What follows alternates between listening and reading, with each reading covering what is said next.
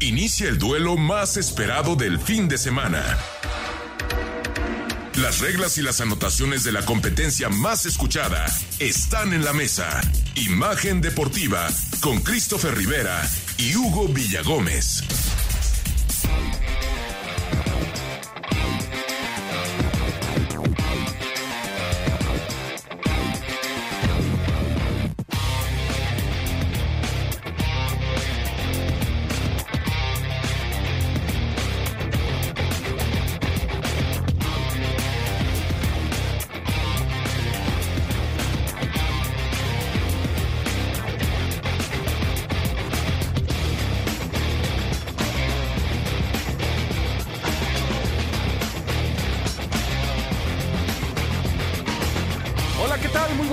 Amigos de Imagen Deportiva, qué placer estar con ustedes en esta noche de domingo 18 de julio del 2021 con detalles en materia deportiva relevantes. Tenemos mucho que platicarle a todos ustedes antes de hacerlo y con todo el placer del mundo saludo a todo este equipo de trabajo detrás del cristal personajes que usted no puede ver, pero que son fundamentales en cada programa de este espacio, en cada programa radiofónico en lo general. Connie Centeno, la productora de este espacio, un fuerte abrazo. También ahí está mi querido Dave.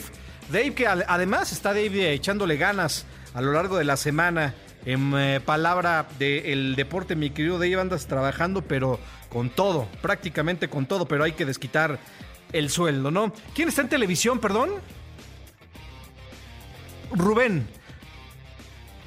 Rubén, un fuerte abrazo, Rubén, allí en televisión.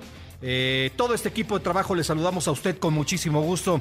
Gracias por sintonizarnos a través de esta frecuencia de radio y a través de esta señal de televisión. Imagen, imagen multicast. Bueno, estaremos hablando de lo que ha ocurrido hasta ahora en vísperas de la inauguración de los Juegos Olímpicos de Tokio 2020 más uno.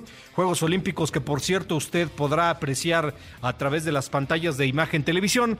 La invitación a partir del próximo 23 de julio a partir del 23 de julio los Juegos Olímpicos por imagen televisión. Estaremos dando detalles de ello, algunas buenas noticias para la delegación mexicana que se sigue nutriendo en estos últimos días. Ya el contingente es bastante robusto.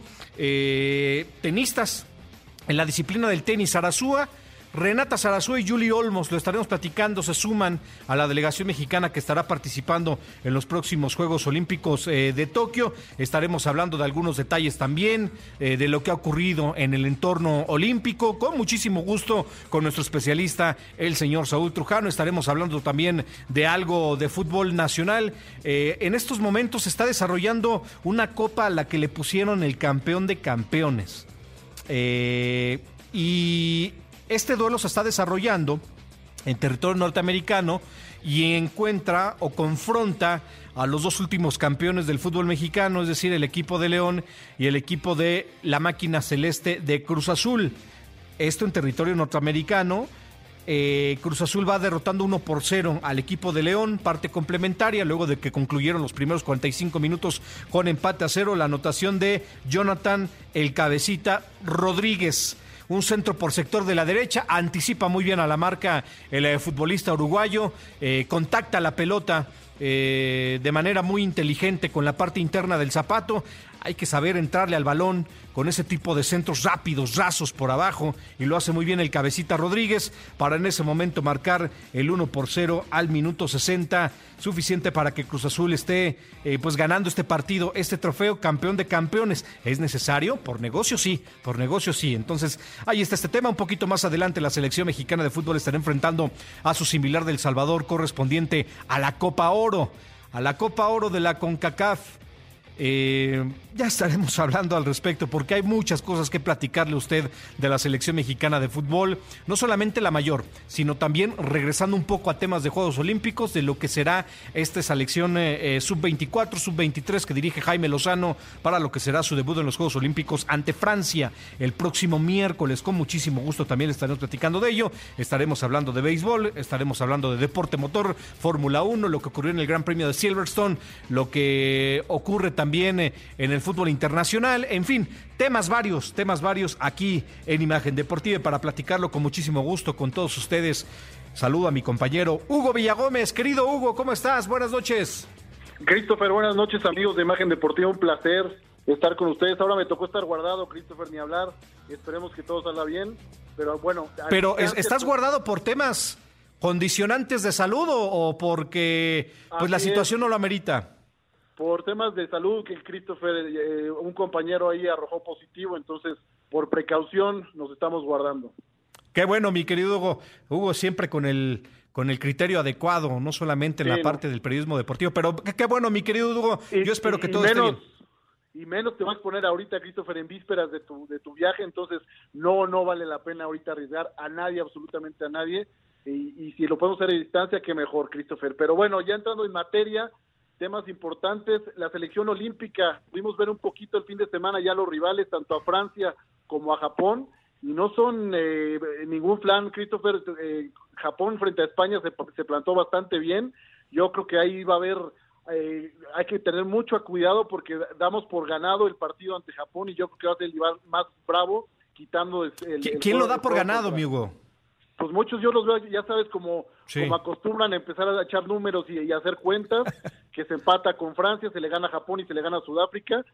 Y pues yo lo veo complicado. Sudáfrica hoy, por cierto, es noticia, Christopher, porque hay dos futbolistas y un miembro del cuerpo técnico que salieron positivos.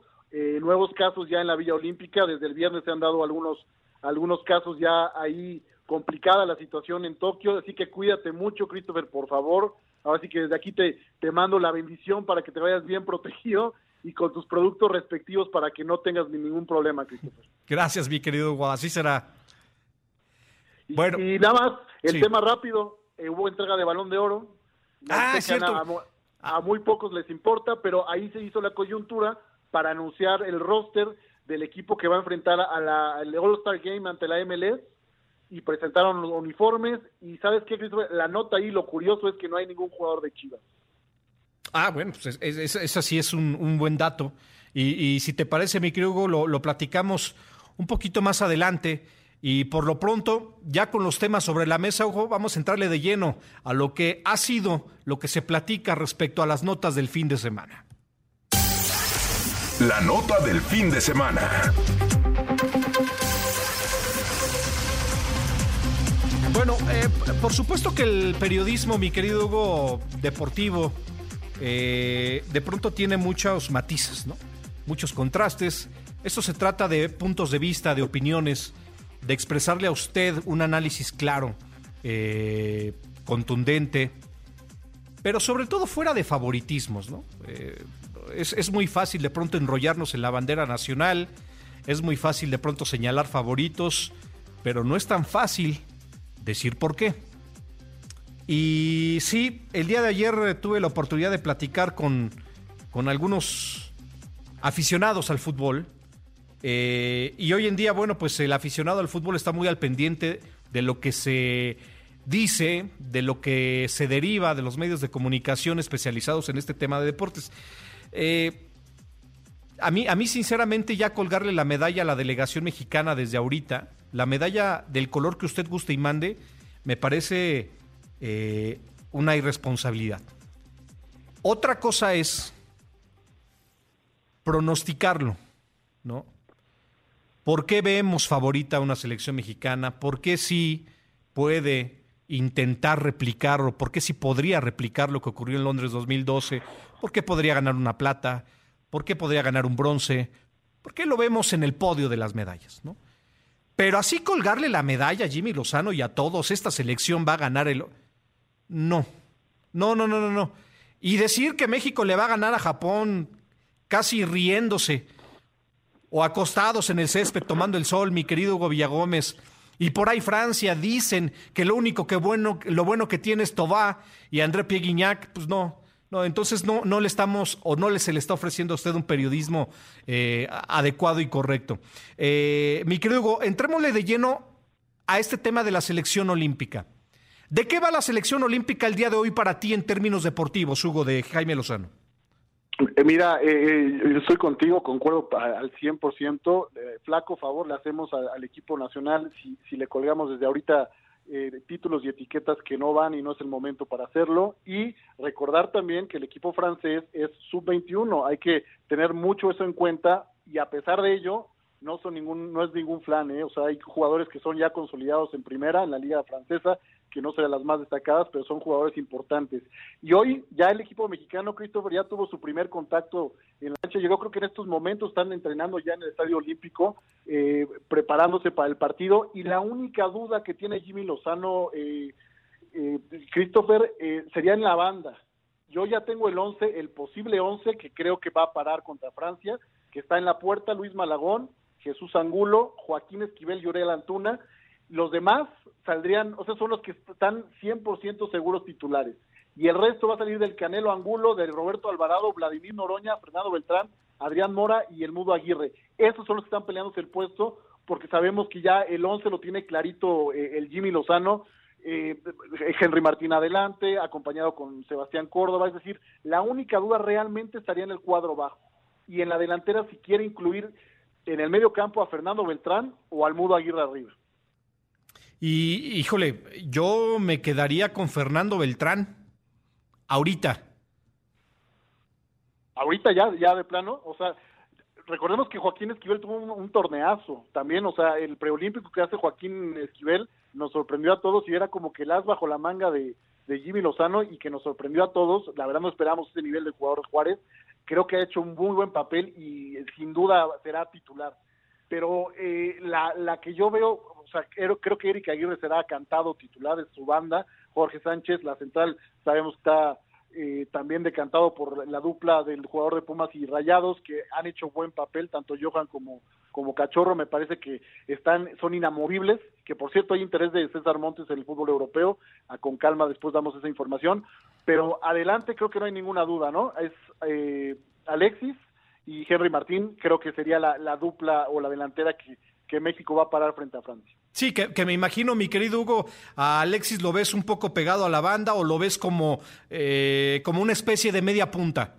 Como media punta, y ya creo que Henry ya tendrá que hacer la labor que se le negó en la selección mayor, ojalá ya aparezca, porque recordar que los inamovibles sabemos que los refuerzos, ¿no? Son Ochoa, eh, eh, Romo y Henry, que por algo fueron. Y ese, ese, esos balones largos de Romo yo creo que van a ser la diferencia para el equipo mexicano. Esperemos ver buenos resultados.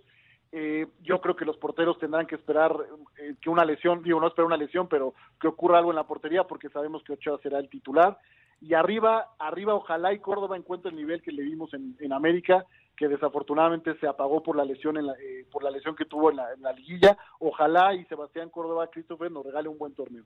Ojalá, ojalá, porque Sebastián Córdoba tiene la eh, es un jugador muy versátil, mi querido Hugo, y, tiene la técnica suficiente, el olfato goleador necesario, eh, eh, el acarreo de pelota magistral como para marcar la diferencia. Yo en cuanto a talento, sinceramente, con, en cuanto a eso que le llaman, mi querido Hugo, pierna educada, no encuentro un jugador con las características similares a las que puede tener Córdoba. Es el jugador, me parece fundamental, desequilibrante en el esquema precisamente de Jaime Lozano.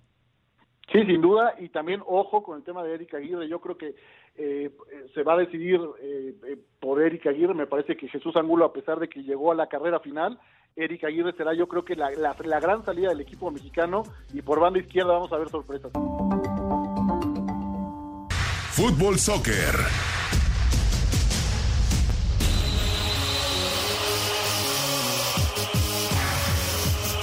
Bien, estamos de regreso, amigos de Imagen Deportiva, con ustedes, Hugo Villagómez, arroba HVD79, su servidor Christopher Rivera, en Twitter, arroba C Rivera Deportes. Mi querido Hugo, mientras México está eh, pues eh, preparándose de la mejor manera allá en tierras olímpicas, eh, por cierto, tuvo un partido amistoso hace unos tres días atrás, goleó. Eh, y, fue su último partido de preparación prácticamente. Y del otro lado, el rival en turno, su primer rival de la fase de grupos de estos Juegos Olímpicos de Tokio, será Francia. Está eh, en tierras coreanas, si no mal recuerdo. Y hace un par de días atrás, esta selección francesa olímpica. Eh, ya llegó, Christopher. ¿Perdón? Ya llegó, ya también entrenó, entrenó antes que México, ya están en tierras niponas, ya están haciendo los, los trabajos respectivos después de su partido contra Corea del Sur. Así es, así es, tenían esa pretemporada, bueno, eh, entre Corea del Sur y, y, Japón, pues tampoco hay una distancia tan, tan considerable. La selección francesa, eh, pues cumplió con sus partidos de pretemporada, le ganó a Corea del Sur en este partido amistoso, pero ¿qué vale la pena resaltar? Eh, por parte de esta selección eh, francesa. Em, bueno, Francia, mi querido Hugo Villagómez, tiene un esquema muy clavado que es un 4-3-3. Hay quienes consideran al portero 1-4-3-3. Yo sinceramente, posterior al portero, hago eh, esa temática de los parados tácticos y eso es lo que pues eh, lo que probó la selección francesa en su último partido de preparación, un 4-3-3 con eh, Calulu como central, con Sagnan también ahí como central, lateral por izquierda Michelin, del otro lado Casi, en media cancha Esbarnier, Toussaint, Lefer, y adelante, mi querido Hugo Villagómez, Tobá, André Pierre con el número 10 y Nordá. Eh, ese, Nordán es, es el jugador del San Etienne, Christopher. Sí. Es bastante potente, hay que tener atención porque es el extremo, extremo izquierdo de la selección francesa, entonces es rapidísimo, rapidísimo. No sé, no jugó Camavinga, ¿verdad? Ahora no lo estoy viendo. En el 11 eh, inicial no sé si entró de cambio, pero ahora lo que estoy viendo eh, es precisamente ese retrato del 11 inicial. Sin embargo, no, no, no estoy seguro de los cambios, mi querido Hugo, pero ¿Qué le queremos decir a nuestro público con esto? La selección francesa, a pesar de las características en cuanto a edad que ya mencionaste al arranque de imagen deportiva, es una selección que tiene su oficio, ¿eh? es una selección que tiene lo suyo. Hay jugadores en Alemania en primera división, hay jugadores ahí en Francia, ahí está Tobá, ahí está André Pierre en fin, es una selección que puede significar en cuanto a fútbol un muy buen examen para esta selección que dirige Jaime Lozano. Sin duda, y, te digo, hay que poner especial atención, no solo en, cuanto a, a, la estatura, la potencia, la ubicación de los jugadores, sino sabemos que por velocidad nuestros centrales suelen sufrir. Entonces, no me extrañaría que, que, que, que tanto Johan como, como el cachorro Montes tengan que estar muy, muy, pero muy atentos, tirarse a las bandas, porque te repito, este, este, el extremo izquierdo es rapidísimo, entonces hay que tener especial cuidado, Christopher, y no desbocarse tampoco al frente. Digo, eh, hay que ser muy, muy inteligentes. Es el debut olímpico. Recordar también que desafortunadamente el Río le, fue muy mal a la selección, llegaba como campeón vigente y la preparación no fue la adecuada y el rendimiento en la cancha fue fue triste y patético. Tú tuviste oportunidad de seguirlo de cerca y le fue muy mal a esa selección. Esperemos que esto por lo menos se tengan una actuación que se que asemeje y refleje el, nivel que tiene este competitivo que tiene el, cuadro de Jimmy Lozano. Bien, eh, el otro día me preguntaban, mi querido Hugo, ¿qué, hoy qué, tan fundamental nos guste o no puede significar un hombre como Francisco Guillermo Ochoa? Hay que recordar que en Londres 2012 el hecho de que haya estado José de Jesús Corona, eh, pues sirvió de mucho. Fue un portero cumplidor fue un portero, más bien que tuvo unos Juegos Olímpicos maravillosos con esa selección que dirigía el señor Luis Fernando Tena. Y ahora más o menos se replica lo mismo, ¿no? En la persona de Francisco Guillermo Ochoa con este seleccionado nacional olímpico. Eh, ¿Te marca la diferencia tal cual? ¿Lo ves como un eh, elemento que le puede ayudar a la selección, que le puede ayudar a la selección a ganar partidos? ¿No le ves real importancia, mi querido Hugo?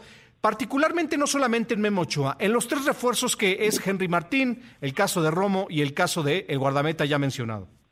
Yo, yo coincido contigo, fue fundamental Corona en el 2012 y creo que aquí no será tanto Ochoa, no, no por el tema de, falta de capacidad o, de falta de liderazgo, pero allí yo me acuerdo que, lo seguían como un papá, Corona asumió ese, ese rol y lo respetaban, no digo que Ochoa no lo respeten, pero en cuanto a nivel, Christopher, hay que recordar que sí ha, tenido eh, actuaciones destacadas con la selección y con el América, más o menos un torneo aceptable, bueno, pero lo que hizo, perdón, sé que no está, pero lo que hizo Talavera me parecía mucho de mucho más mérito para premiarlo y que fuera a Juegos Olímpicos, bueno, no premiarlo, pero pero en cuanto a nivel creo que Talavera está en mucho mejor ritmo, muy con, eh, con un, eh, un nivel de juego impresionante, salvó cualquier cantidad de partidos con Pumas entonces yo creo que era es fundamental la posición de portero y era fundamental llevar eh, a, Talavera porque, repito, en cuanto a momentos estaba mucho mejor el portero de Pumas.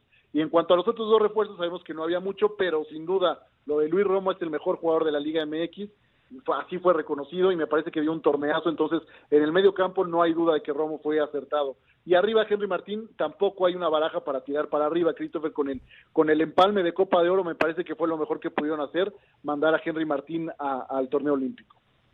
Perfecto, eh, mi querido eh, Hugo Villagómez. O sea que a tu consideración vamos a ver a Romo en media cancha, ahí clavado, con Charlie Rodríguez. Correcto. Con Charlie Rodríguez, perfecto. Con, Charlie Rodríguez, Laines por derecha, y yo creo que, ¿sabes que Va a tirar a Alexis por izquierda, y arriba va a quedar solo, solo este Henry Martín, esperando que las incorporaciones sean constantes de ambas bandas y que los laterales se incorporen al ataque. Entonces, eh, ya dirigimos la central, no va a haber tema ahí con Montes y con, con Vázquez, y la lateral es Sánchez y, y Erika Aguirre. Entonces, en, el papel, y Córdoba también en el medio campo, entonces en el papel luce un equipo muy competitivo, y vamos a esperar el debut. Hay que recordar que es a través de las pantallas de imagen a las 3 de la mañana el jueves, Perfecto, perfecto, muy bien, mi querido Hugo. Oye, eh, nada más, eh, ¿dónde, ¿dónde dices que estaba la duda? De, ¿O dónde está la duda de Jaime Lozano? Era en la lateral, estaba pensando... Eh, ¿O en Aguirre o en Angulo? En, en, Aguirre o en Angulo, no sé si ya se decantó por Aguirre, yo creo desde mi particular punto de vista que, que será Aguirre, pero estuvo probando a Angulo, ya no tuve oportunidad de revisar ahorita la práctica del día de hoy, pero me parece que se inclinará por el flamante refuerzo de Rayados. Bueno, pues vamos a ver, vamos a ver qué ocurre con esta selección que dirige Jaime Lozano en su debut ante su similar de eh, Francia, ante su similar de Francia y para que ustedes también nos acompañen y opinen al respecto. ¿Qué esperan de esta selección mexicana sub-23 que dirige Jaime Lozano en estos Juegos Olímpicos de Tokio? Eh, yo, le pido que, que se olvide de quienes ya le cuelgan medalla a la selección que un poco se sumerja en un análisis propio, que vaya detallando de alguna u otra manera y saque sus propias conclusiones y que tenga, por supuesto, o las acompañe eh, con un periodismo correcto, no con el periodismo porrista que normalmente existe, porque, insisto, es muy fácil enrollarse en la bandera tricolor y prácticamente colgarle todas las medallas de oro a nuestros atletas allá en el que estarán participando en Tokio. Mi querido Govia Gómez, arroba HVD79, el de su servidor, arroba C Rivera eh, Deportes. Bueno, eh, Jaime Lozano, Jaime Lozano, mi querido Hugo, tiene la personalidad ¿Lo ves patas pagallo? ¿Cuál es tu lectura de este técnico tricolor desde que tomó el mando precisamente de esta selección, desde que se sabía que iba a tomar este camino? Creo que los resultados han sido buenos al final de cuentas. Creo que Jaime Lozano ha demostrado que en ese nicho puede explotar sus capacidades como entrenador. Esta sí es una opinión muy particular. Sin duda, ahí sí estoy total, también estoy de acuerdo contigo. Eh, tuvimos la oportunidad de seguirlo muy de cerca cuando eh, bueno, el grupo, el grupo era dueño del, del Gallos de, de, Querétaro y vimos su trabajo y eh, años o meses después explotó en Fuerzas Básicas, el trabajo que se hizo en Fuerzas Básicas sacando muchos futbolistas, el cuadro era bien dirigido, era un, un, cuadro ordenado y creo que en la selección mexicana le sirvió esta experiencia que a través de, de Querétaro me parece que ha logrado plasmar un poco una identidad, tiene personalidad, tiene liderazgo, es, muy centrado. A mí lo que me sorprende de Jaime Lozano es que a pesar de su corta edad, eh, para ser técnico, pues, o sea, de su recién carrera de como entrenador, me parece que es un tipo muy centrado, muy tranquilo y sobre todo muy ecuánime, que en estos momentos, en los momentos de presión, en los momentos en los que no se den los resultados, necesitas un tipo así en la banca que te dé tranquilidad y a los futbolistas les transmita esa unión y buen grupo que creo que Jimmy ha conseguido con esta selección olímpica. Yo también creo, eh, fíjate cómo son eh, criticado, mi querido Hugo, cuando deja este rol de técnico al nivel de clubes Jaime Lozano, eh, pues es criticado por llegar a las selecciones nacionales, a la selección olímpica, en este caso sub-23, porque lo tachaban de cuate de Jaime, de Gerardo Torrado, de Nacho Hierro, en fin, y que pues el grupo de cuates, y mire, yo, yo, yo le puedo decir que estos tres sí son muy, pero muy amigos. Sin embargo, creo que esto, esta sinergia que han hecho estas tres partes, ha sido correcta, ha sido por ahora una sinergia eh, buena, por llamarlo de alguna manera Por supuesto que estaremos valorando si el rendimiento de esta selección fue la adecuada en los Juegos Olímpicos y si se trata de valorar cosas positivas lo haremos con muchísimo gusto. Si se trata de valorar, hacer un análisis crítico luego del rendimiento quizás probablemente erróneo, no seguro, pero probablemente pues también se lo diremos con muchísimo gusto, pero por ahora me parece que la sinergia o los, los elementos que señaló Gerardo Torrado como responsable de selecciones nacionales, creo que hasta el momento han funcionado han funcionado. Por supuesto que los reflectores están encima de Jaime Lozano, un técnico que se vio castigado también por ese fenómeno que existe en el fútbol mexicano de, de, los foráneos, ¿no? Eh, es muy difícil de pronto ver a un técnico mexicano consolidarse a nivel de clubes. Vamos a ver, vamos a ver por ahora. Me han dicho que Jaime Lozano tiene liderazgo, tiene la interesa, tiene la personalidad para ir llevando de a poco a esta selección y me parece que hasta ahora el proceso ha sido bastante bueno. Eh, por supuesto que se vio interrumpido por lo que ya todo el mundo conocemos, el tema de de la pandemia, eh, algunos partidos que tuvieron que no, no, jugarse en cuanto a preparación, un preolímpico bastante, bastante accidentado, en fin, muchas situaciones que se le atravesaron el camino a Jaime Lozano y a todos sus dirigidos. Pues suerte para México, suerte para México, le estaremos platicando también con muchísimo gusto en vísperas de este partido ante Francia, en su debut en los Juegos Olímpicos de Tokio, en palabra del deporte, tanto el señor Pablo Carrillo como el señor Juan Carlos Veraza, Hugo Villagómez y su servidor, con muchísimo gusto, toda la previa, todo lo que ocurre con la olímpica allá en Tokio. Recuerde mandando sus mensajes arroba HVD79 para que le pregunte, para que interactúe con mi querido Hugo Villagómez, a quien le mando un fuerte abrazo a la distancia con su servidor, arroba C Rivera Deportes. Mándenos sus mensajes, con muchísimo gusto le estaremos dando aire. Ya nos llegaron, ya nos llegaron algunos. Fútbol Soccer.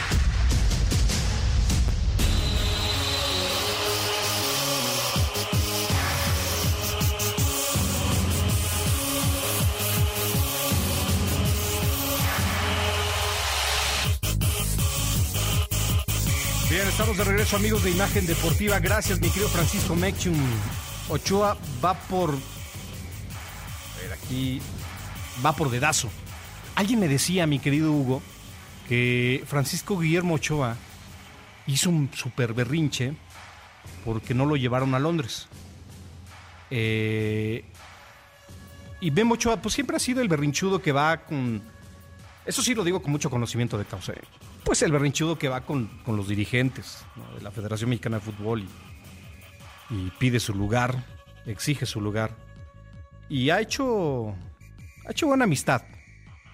Ha hecho buena amistad y por ahí me dijo alguien muy cercano, muy cercano precisamente a la Federación Mexicana de Fútbol, que pues otra vez hizo el berrinche, como ya está en vísperas de su, no quiero decir retiro, pero está en la parte final quizás de su carrera, por llamarlo de alguna manera exigió su lugar en Tokio. Porque esa persona, fuente de su servidor, cercana a la Federación Mexicana de Fútbol, me había confirmado en su momento que no iba a haber refuerzos en la portería, solamente de la línea defensiva para adelante, ¿no? Eh, de hecho, Edson Álvarez era uno de ellos.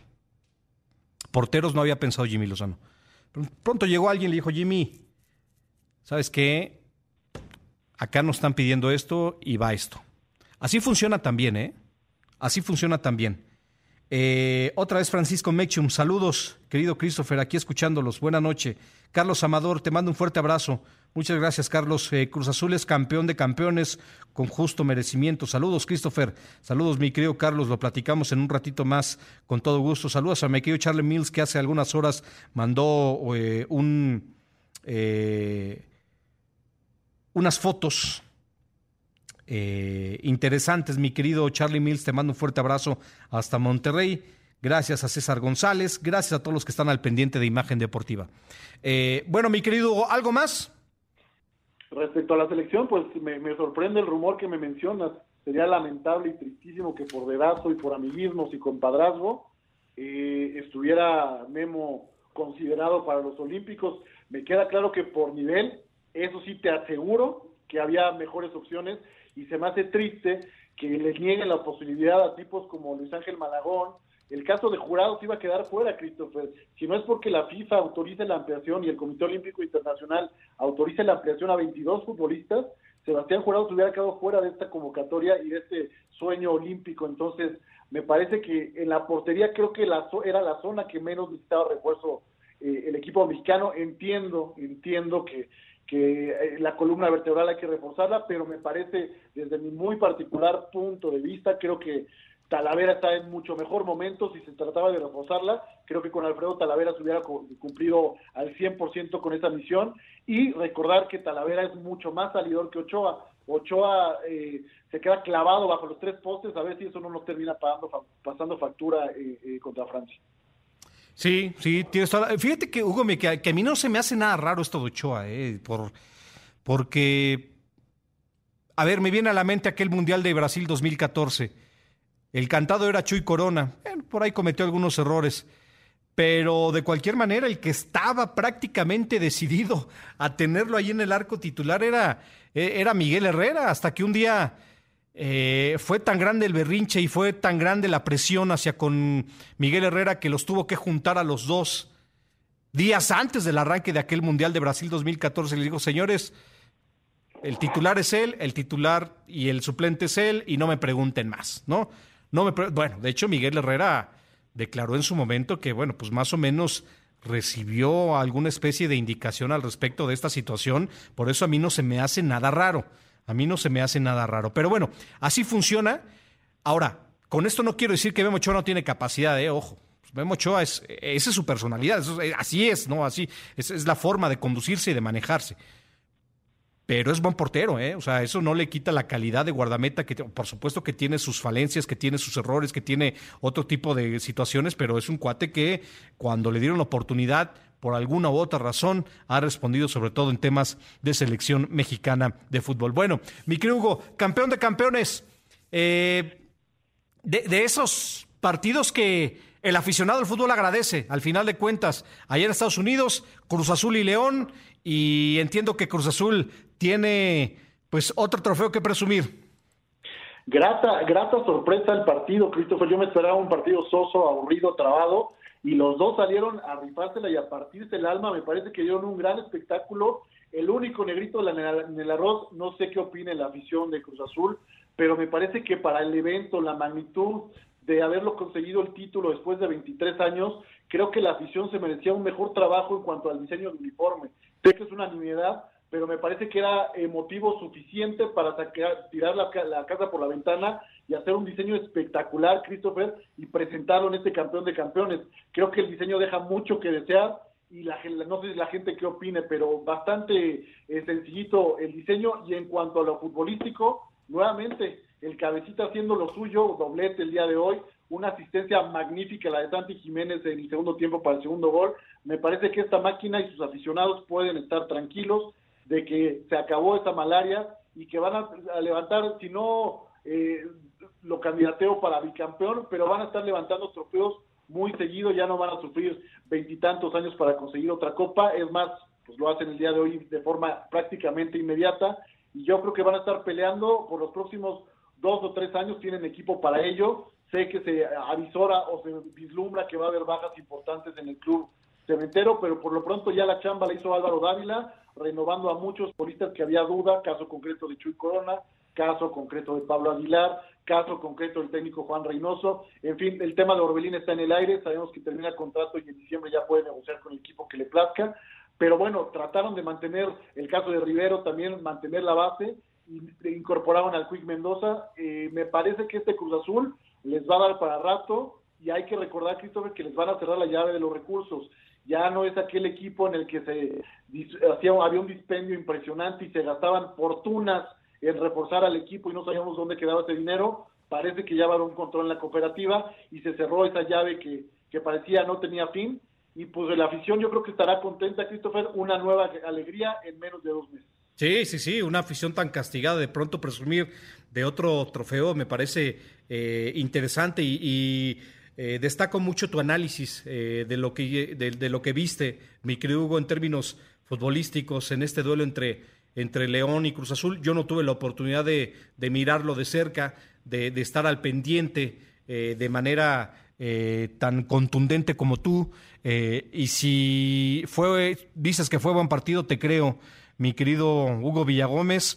Eh, Paul Fernández, destacadísimo el medio campo, Christopher. Lo de Paul Fernández, lo de Yotun y lo de Vaca da para ilusionar a este equipo. Sabemos la regularidad que tuvieron en el torneo, pero hoy particularmente se vuelve a mostrar esa solidez del medio campo que para mí es de lo mejor del fútbol mexicano. Sí, sí, sí, ahí coincidimos totalmente, mi querido Hugo. Oye, el tema de Jonathan Rodríguez, se hablaba que se iba a ir a Italia, que todavía tenía las posibilidades. Hasta el miércoles pasado escuché algo al respecto. Mi querido Hugo, ya hablaste del tema de la renovación, que va desde el técnico Juan Reynoso hasta algunos jugadores que estaban en incertidumbre. Bueno, el propio José de Jesús Corona, que estará dos años más eh, con el equipo cementero. Eh, Jonathan Rodríguez, que también no escondió en su momento la, eh, pues la intención de salir de Cruz Azul, sobre todo si existía la posibilidad o si se daba este tema del campeonato. Se dio el tema del campeonato y sinceramente tuvo un gran torneo Jonathan Rodríguez. Ahora marca un doblete. Es un jugador que eh, si lo mantienen en Cruz Azul es porque de verdad eh, existen los milagros, mi querido Hugo. Los milagros existen, Christopher. Y te acuerdas que en aquel momento cuando se mencionaba la salida de, del cabecita, estaba también el rumor de aquel mal recuerdo que tienes de Juan Iturbe, que, que los dos sonaban para el calcio, para la Serie A, que se iban a ir en breve, pues parece que esto se, pues se calmaron las aguas. El que tiene amplias posibilidades de salir es Yoshimar Yotun. No sé si sean los representantes moviendo las aguas, pero me parece que el jugador peruano destacó en la Copa América y creo, creo que hay interés del fútbol europeo y de la, de la propia MLS por regresarlo.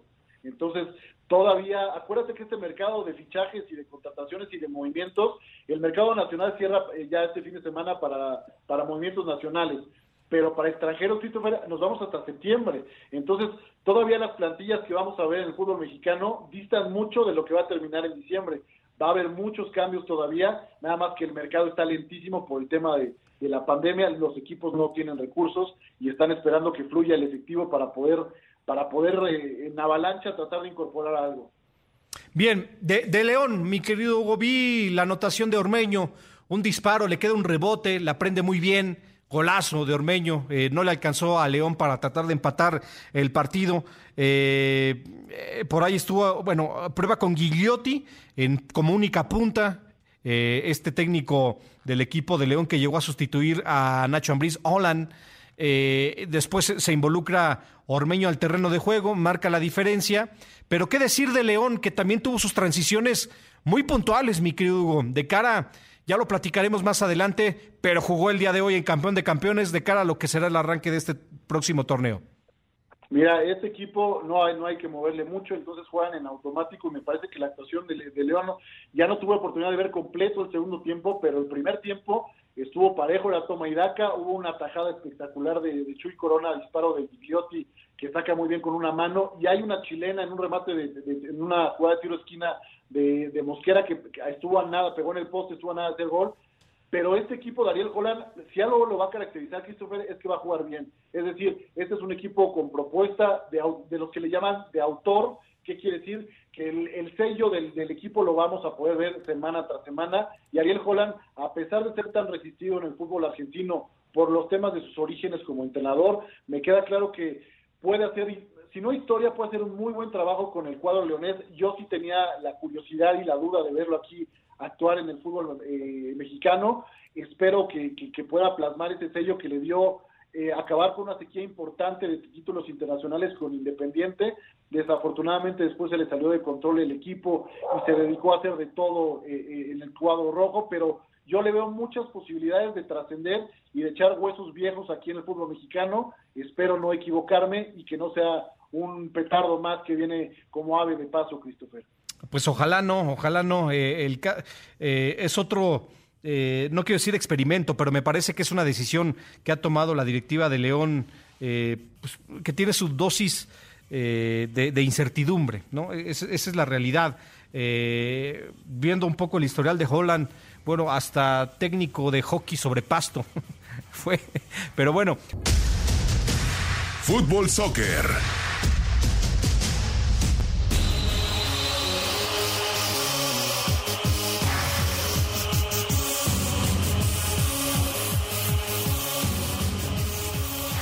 Arroba HVD79, arroba C Rivera Deportes, para que nos mande sus mensajes a través de Twitter. Bueno, eh, ¿cómo alineó el día de hoy el equipo de los Panzas Verdes de León? Estuvo por ahí Iván Vázquez Mellado, mi querido Hugo Villagómez, refuerzo del equipo eh, de León en la portería, eh, con una línea de tres, Tecillo, Mosquera, Barreiro, soltando al avión Ramírez, del otro lado Elías Hernández, y ahí en media cancha estuvo el señor eh, Ambriz, este chico que causó mucha sensación, Fidel Ambriz, ahí en media cancha, junto con Montes, un jugador número 10 inamovible en el equipo de León, yo creo que ya un referente, uno de los ídolos de esta institución, abiertos, acompañando, habilitando al señor Gigliotti, Meneses y del otro lado Mena como única punta. Ya hablaba yo de este futbolista eh, argentino, Emanuel Gigliotti. Bueno, eh, vamos a ver qué ocurre qué ocurre con León. Creo que siempre va a ser un equipo competitivo que, deja o le dejaron una muy buena herencia futbolística. Creo que permanece una base muy interesante. Yo ahí coincido con mi querido Hugo. Si Holland tiene la capacidad de, eh, pues, amoldar a su estilo, a este equipo que ya viene bien trabajado y que hereda un, también una, una, eh, una, fisonomía futbolística adecuada, yo creo que las cosas van a funcionar sin lugar a dudas. Bueno, eh, mi querido Hugo, hablabas de la entrega de los premios del Balón de Oro. ¿Qué tenemos que destacar de esto? Mira, eh, destacar en sí, digo, vamos a, ser honestos, el evento creo que tuvo sus, puntos positivos. Me parece que poco a poco han ido puliendo ese tema. A ti te tocó, Christopher, evidentemente la entrega, la famosísima entrega de los Itlalis, cuando se premiaba lo mejor del fútbol mexicano. Me siento viejo, ahora que lo dices. Cuando eran torneos largos, ¿recuerdas esa premiación eh, espectacular que hacían a veces en el Premier? No sé si te acuerdas del Premier, ahí en, aquí muy cerquita de las instalaciones de, de Ciudad de Imagen pero bueno, hacían una entrega bastante, eh, digamos, folclórica y llamativa, y creo que ahorita la federación por lo menos se ha tomado la molestia de darle ese interés a, premiar, sobre todo como son dos torneos, Christopher, me parece que se pierde un poco, entonces lo que trató de hacer este balón de oro es unificar lo que se hizo a lo largo del año y haz de cuenta que manejaban más bien como duplas para premiar lo mejor de un torneo y otro y creo que eso le dio un poquito más de interés además de que los ganadores de, este trofeo, pues de ahí se tomó la base para el equipo que va a participar en el torneo, en el All-Star Game contra la MLS el próximo, me parece que es 25 o 26 de agosto en territorio norteamericano. Van a hacer 21 futbolistas contra lo mejor de la MLS, lo mejor de la Liga MX. Entonces sirvió más o menos como guía.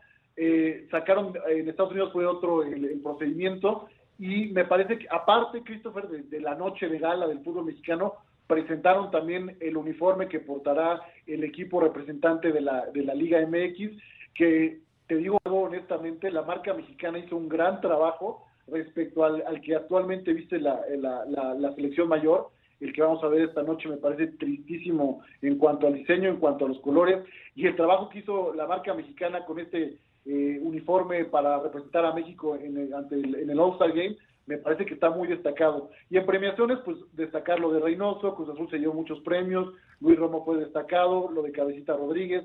Es decir, lo obvio, afortunadamente se premió lo obvio, lo destacado de, de, estos dos torneos, y sin duda el que los que se llevaron los reflectores fue el equipo de la máquina. regresando al tema de la portería, que siempre es polémica, yo sinceramente creo que si bien José de Jesús Corona tuvo un mejor eh, bueno, no, no, no un mejor eh, torneo que, que Talavera, así lo considero, pero le ayuda mucho el campeonato a José de Jesús Corona. O sea, tampoco fue malo el torneo del guardameta de Cruz Azul, o sea, tuvo, tuvo lo suyo, ayudó al final de cuentas, pero creo que Talavera está en un momento en el que pues lastimosamente los reflectores no le caen encima porque pues Pumas tuvo un torneo de esos de lágrima para llorar y le ayuda mucho a Corona el tema del título, pero si me dan a escoger exclusivamente atajadas, rendimiento, titularidad, momentos determinantes, etcétera, cualidades, ese premio yo se lo daba a Talavera, Hugo. Coincido, el tema ahí, mira, premiaron las atajadas de la final realmente, yo creo que es con el último recuerdo que se queda la afición, pero eh, también abonó el mal torneo de Pumas. Recordad que seis meses antes habían logrado llegar a la final. Y la parte fundamental para ese logro y, y, esa hazaña, porque de verdad el equipo no se veía con los tamaños para poder disputar un título, y pelear una final, eh, sin duda se lo deben en gran parte a la actuación que tuvo Talavera en ese torneo. Y ya el siguiente falló más la defensa y ya no pudo Talavera sacar todo, pero coincido, el mejor portero ahorita, hoy por hoy, del fútbol mexicano se llama Alfredo Talavera. Sí, de acuerdo. A ver, Fernando Navarro, también eh, eh, como mejor lateral, ¿dónde te gusta más, Hugo? La verdad, en media cancha, suelto, que tiene muy buen toque de pelota, visión de campo, o como lateral, que es donde más lo hemos visto. De pronto, cuando Nacho Ambriz lo pone, hoy Nacho Ambriz, técnico del Huesca, allí en media cancha dije, caramba, pero qué bien rindió, ¿eh, Hugo? Yo, mira, yo estoy como Gerardo Martino, la verdad, como lateral, eh, agradezco su incorporación a ataque, pero la función principal de un lateral es estar atento en marca, ¿no? Yo sé que aporta mucho a la ofensiva, por eso me gusta más él incorporándose al ataque, apareciendo por sorpresa en este medio campo, que lo, lo, hacía a la perfección con Nacho Ambriz. Yo sin duda lo prefiero en el medio campo, porque siempre agarra muy mal parado a León cuando, cuando Fer Navarro no alcanza a regresar, y recordar que sus orígenes y su vocación es ofensiva. Sí, totalmente, totalmente de acuerdo. Eh, a ver, y regresando a Cruz Azul, decía en su momento, por cierto, Orbelín Pineda, que declaraciones importantes, o sea, si no logra irse al fútbol de Europa, bueno, pues continuará con Cruz Azul, eh, porque se habla de su llegada al Celta de Vigo. Y de quien también se habla al Celta de Vigo es un jugador que acabas de mencionar que recibió premio el caso de Romo. Dos maravillosos jugadores desarrollándose en media cancha. Eh, a ver, Hugo, ¿ves a estos dos jugadores, en el caso de Romo, en el caso de Orbelín Pineda, pronto en el viejo continente? Yo esperaría que sí, Orbelín ya no se cueste al primer error, digo, no es un tipo grande, pero me parece que es ahora o nunca, ya tiene ahorita los blasones de ser flamante campeón. El tema es, Christopher, el mercado de verdad internacional está parado.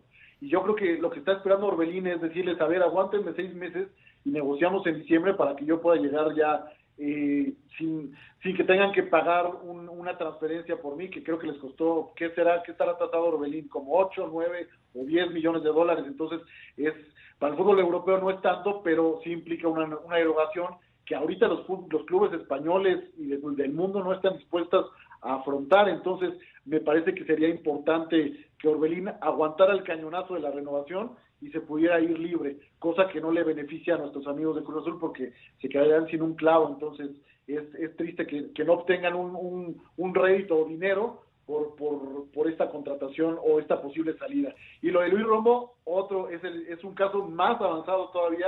Me parece que si no es ahora, no es nunca. Eh, por la posición de Romo, como él, hay muchos futbolistas similares, de características similares en Europa, pero aquí se destacó y explotó en los últimos seis meses. Con Querétaro lo vimos hacer torneos destacados, pero es ahora o nunca, Christopher. Y si Luis Romo tiene su oferta, me parece que Cruz Azul ojalá y la acepte y se pueda ir ya de forma inmediata porque también no está joven para irse al viejo continente. El gol de la temporada, ese de Brian Mendoza, mi querido Hugo, de larga distancia, de media cancha, cuando Pumas se enfrentaba al equipo de Cholos de Tijuana, y ya más lo vimos ¿eh? sinceramente del jugador. Ese sí, no, yo vi que creo que hubo mejores, ¿no? A ver, a ver, a ver, a ver. Eh, ¿Qué otro pudo haber estado mejor, mi querido Hugo?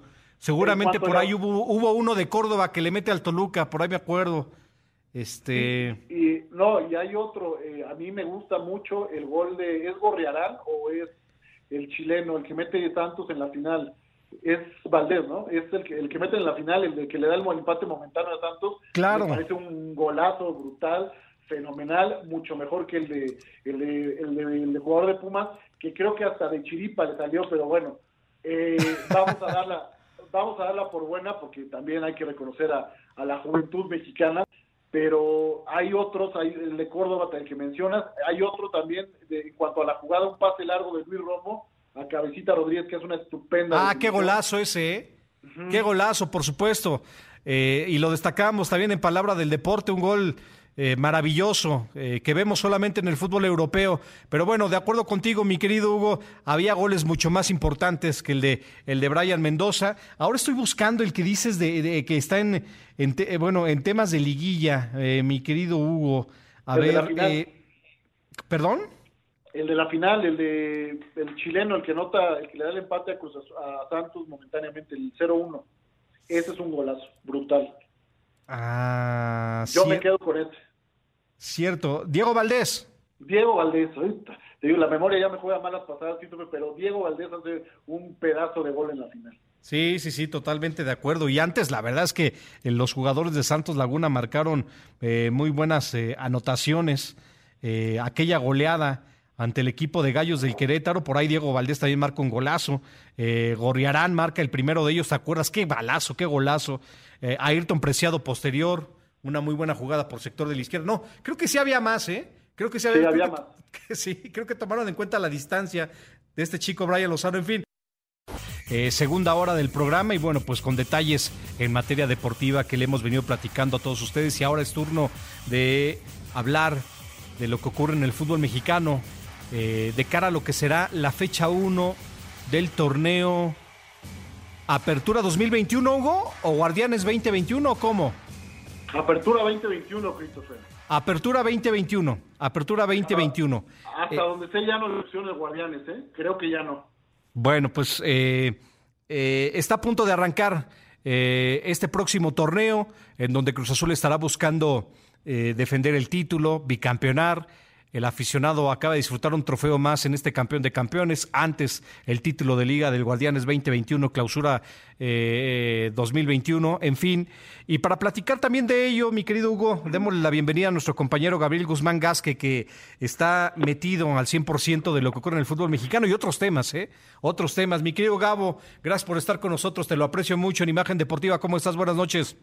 Gracias a ti, Christopher Hugo, amigos de Imagen Deportiva, qué placer saludarles. Ya listos para platicar y también para lo que vendrá la próxima semana con el inicio, como bien lo mencionas, de la apertura 2021. Un poco enredado, bien lo apuntan, ¿no? Con aquello del Guardianes, me parece también que ya no está para este certamen. Sí, sí, sí. Eh, sobre todo porque las cosas han cambiado de manera radical, mi querido Gabo, en muchos sentidos. Eh, y también sin responsabilidad, ¿no? Es, me refiero obviamente a la parte extrafutbolera que, que, participa al final de cuentas en el entorno. Eh, Oye, Christopher, sí. y eso que mencionas, se habló de que no va a haber no van a cerrar estadios, ¿eh?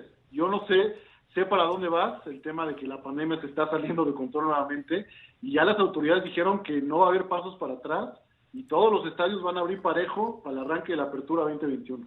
Sí, lo que pasa, lo que pasa es que ya también, mi querido Gabo, eh, entramos en esa dinámica en el que tú eres responsable, ya siempre lo has sido, ¿no? Pero hoy más que nunca, pues eres responsable de tu salud. ¿Quieres ir al estadio? Ve. ¿Quieres seguir los lineamientos? Los sigues. No los quieres ir, no los sigas.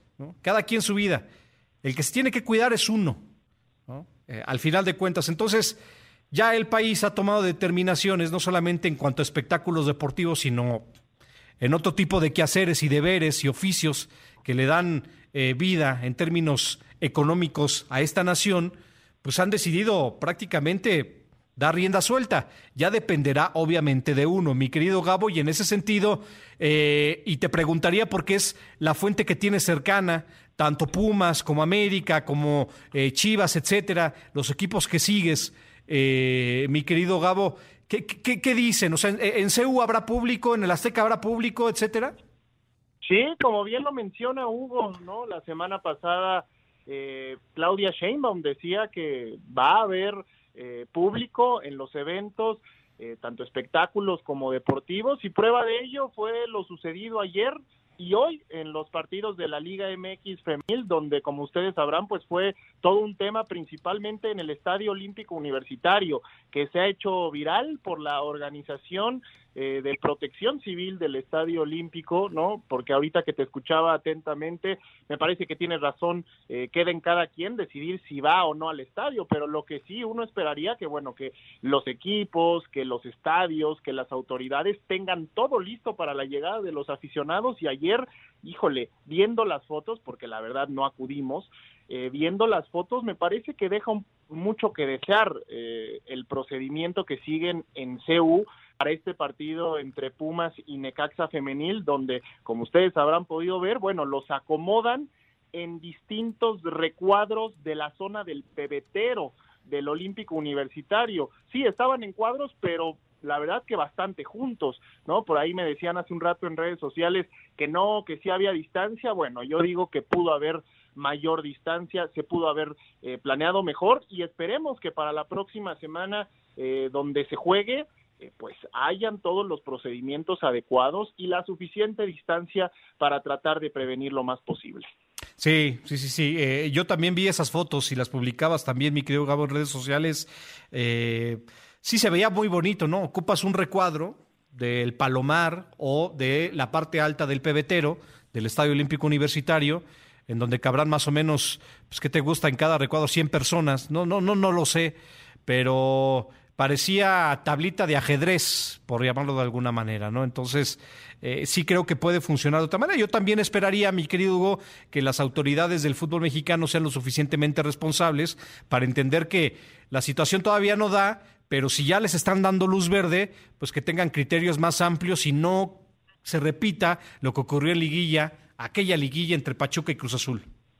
Lo que sí no me quedó claro es, o sea, vi las imágenes, lo que no entendí es por qué los que están en un cuadro donde está todo el público, por qué no separar ahí, no sé si fuera el efecto de que no estaba a distancia y se veían todos juntos, pero me parece que la afición, a pesar de que la separaban por cuadros, me parece que los estaban eh, en un cuadro, estaban demasiado juntos, Christopher. No sé si te dio la misma impresión que a mí, pero me parece que no había distancia en, el, o sea, de nada sirve tener alrededor tres cuadros vacíos si estás compartiendo con 80 pelados juntos, pegados codo con codo, en un cuadro y tienes siete cuadros vacíos. Entonces, no sé, no sé.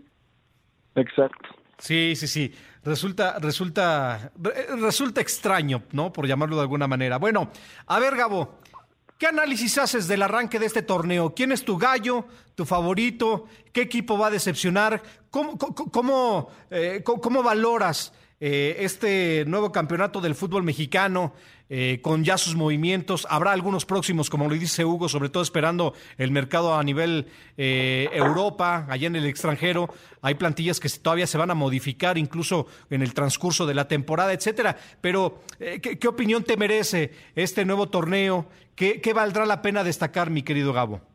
Yo me voy a la fácil, Cris, porque la verdad creo que lo que viene haciendo Cruz Azul es de, de llamar la atención, de poner el ojo ahí porque más allá del título no es solamente el campeonato del torneo pasado, sino que ya es una seguidilla de torneos donde vienen haciendo las cosas bien y yo creo que este equipo dirigido por Juan Reynoso todavía tiene hambre de hacer, de conseguir eh, títulos, de cumplir con ese con, muchas cosas que no se consiguieron en muchos años y ahora ahora las quieren hacer eh, yo pondría como favorito a Cruz Azul y por otro lado a Monterrey. Me parece que los refuerzos que ha traído el conjunto dirigido por Javier Aguirre son de renombre junto con los Tigres. Esos dos equipos de la Sultana del Norte me parece que han formado eh, unas plantillas la verdad que impresionantes y del otro lado preocupa un poco la situación de las Chivas, por ejemplo, ¿no?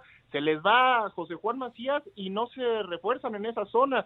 Tomará la responsabilidad de los goles Ángel Saldívar, ahí está Oribe Peralta, por ahí me parece que tienen canteranos, pero creo que les hacen falta jugadores y ya dijo Ricardo Peláez, somos los que estamos y estamos los que somos, así es que da la impresión que no vendrán refuerzos eh, yo quisiera, yo creo que ese es un tema a analizar, la situación de las Chivas Rayadas del Guadalajara. Hugo.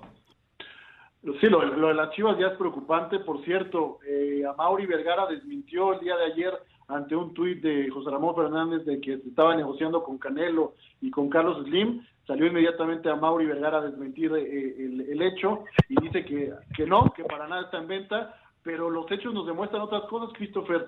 Eh, eh, no sé qué vaya a pasar con Guadalajara, pero están ahora inventando que el, proyecto y la fórmula va a ser el famosísimo 70-30. 70%, de jugadores hechos en casa y un 30% de, eh, por ciento de futbolistas que vengan a reforzarnos. Creo yo que es más bien pretexto y justificación porque en el mercado no encontraron lo que querían, que era puntualmente, era Eric Aguirre. Y no les dio el dinero para competir con, con Monterrey que era la, posición que quería reforzar el cuadro del rebaño. Entonces, me parece que Guadalajara puede que esta coyuntura de no tener dinero para reforzar al equipo les pueda ayudar para darle oportunidad a todos los jóvenes que se pierden eh, en fuerzas básicas, en el proyecto, en el proceso. Ojalá y Bucetich pueda consolidar varios futbolistas. Ojalá.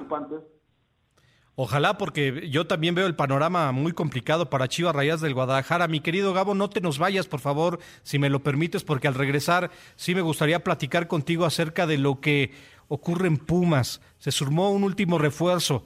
Eh, a, ver, a ver qué, qué, qué, qué, radiografía nos tienes. Y mi querido Hugo, yo creo que es inevitable no hablar del equipo de las Águilas del la América, que hoy se encuentra como un plantel robusto, pero parece que se van a ir algunos. A ver, mi querido Hugo, ¿qué onda con el América? Porque en días pasados nos hablabas de la posibilidad de que Renato Ibarra se mantenga en la institución increíblemente, que algunos jugadores podrían partir.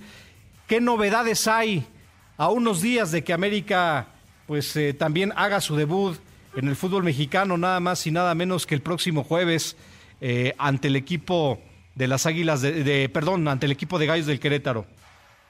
Mira, poco y nada en cuanto a movimientos eh, nuevos, pero no se descarta la posibilidad de que lleguen elementos del extranjero a reforzar al cuadro americanista.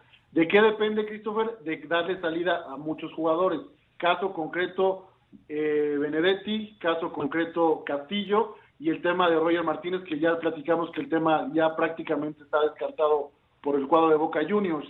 A últimas o en últimos días o en las fechas más recientes, eh, Santiago Solari eh, le ha llamado la atención, le ha gustado el desempeño de Renato Ibarra y están tratando de hacer un movimiento para eh, que la gente vea que Renato está que ya superó este tema tan difícil y que está en la mejor disposición de regresar al cuadro americanista. Entonces, estaría dispuesta la directiva a negociar a Benedetti, acomodarlo en algún equipo por el tema de lesiones, de bajo rendimiento, de que se deschavetó y se le fue la cabeza eh, de una forma tremenda, prometía mucho, pero eh, depende, el, regreso de Ibarra depende 100% de que puedan mover futbolistas y también del ok del patrón, es decir, Santiago Baños está haciendo las, las eh, negociaciones pertinentes con los jerarcas con el máximo jerarca para ver si se le otorga el perdón, pero por lo pronto Renato Ibarra ya reportó con el equipo, está entrenando. El sábado hubo partido amistoso contra el Atlante que, ganó el cuadro americanista. Ibarra no participó, pero cada vez se le ve con mayor frecuencia y más cerca del equipo. ¿Y, de Nico Castillo se sabe algo? No, digo, le dieron minutitos, sorpresivamente le dieron minutitos, incluso se menciona que a Solari le sorprendió ver el nivel, bueno, el estado físico del futbolista chileno, pero pues eh, me queda claro que no lo van a registrar, el cuadro americanista no va, a registrar al, delantero chileno y están buscándolo, pues lo pusieron en vitrina, en oferta, a ver si, si alguien se interesa, porque recordar que es de los sueldos más altos del cuadro americanista, ya se fue un becado que fue Gio Dos Santos, queda todavía Nico Castillo, no digo que sea becado, pero está recibiendo ahorita sin poder desquitar el elevado sueldo, ¿no? ¿Cómo debuta América, Hugo? ¿Complicado? ¿Con triunfo? con derrota, ¿cómo lo pronosticas? Yo creo que empate, yo no le auguro un buen torneo al cuadro americanista, a pesar de que Solari me convence como, como entrenador, me parece que si falta alguna pieza y hay va a haber bajas importantes en la jornada 1 por, por el tema obvio de Olímpicos, eh, me parece que va a ser un arranque complicado para el cuadro americanista, ojalá se tenga paciencia para tratar de consolidar este proyecto de, de Santiago Solari. Bueno, pues algún comentario, opinión, Gabo Guzmán de América? Eh, pues no, a mí mm, me parece que no, no concuerdo tanto con Hugo. Yo lo que he visto del equipo americanista eh, me parece alentador, quizá comparándolo con otros planteles también eh, influye bastante. La llegada de Salvador Reyes me parece que va a dar mucho de qué hablar. Es un jugador del que no se dice mucho, pero que tuvo muy buenas temporadas con el Puebla. Eh, lo veíamos ayer en la premiación de Balón de Oro, esos goles que, que anotó con el conjunto de la franja. Creo que es un excelente refuerzo para este equipo americanista que, como bien lo decían, se enfrenta a los Gallos de Querétaro y yo pues no sabría mucho qué esperar de ese partido porque los Gallos cambiaron demasiado, ¿no? Respecto al torneo anterior. Sí, sí, sí. bueno, es que es, una de esas plantillas o eh, eh, clubes con un presupuesto muy bajo. De hecho, eh, muchos de esos futbolistas, pues nada tiene que ver en cuanto a sueldo, en cuanto a contratos respecto a lo que ocurre con el resto de los clubes del fútbol. de pronto son equipos que se arman con la pedacera, con todo respeto del resto, ¿no? Esa es la realidad. bueno, Pumas. A ver, mi querido Gabo, Pumas, ¿quién, quién es el refuerzo este último que llegó a universidad? En media cancha. Digo, tengo el nombre, pero te lo dejo a ti. Sí, Cristian Batocchio, lo argentino, 29 años, argentino, nacionalizado italiano. Él se forma eh, en las juveniles de Newell's Old Boys de Rosario, pero se va muy joven al fútbol italiano, particularmente al Udinese, ahí debuta, después al fútbol inglés con el Watford y de ahí en adelante ha cambiado bastante de equipos hasta llegar al fútbol japonés, que es de donde llega procedente bueno, ¿qué podemos esperar? Difícil hacer un pronóstico.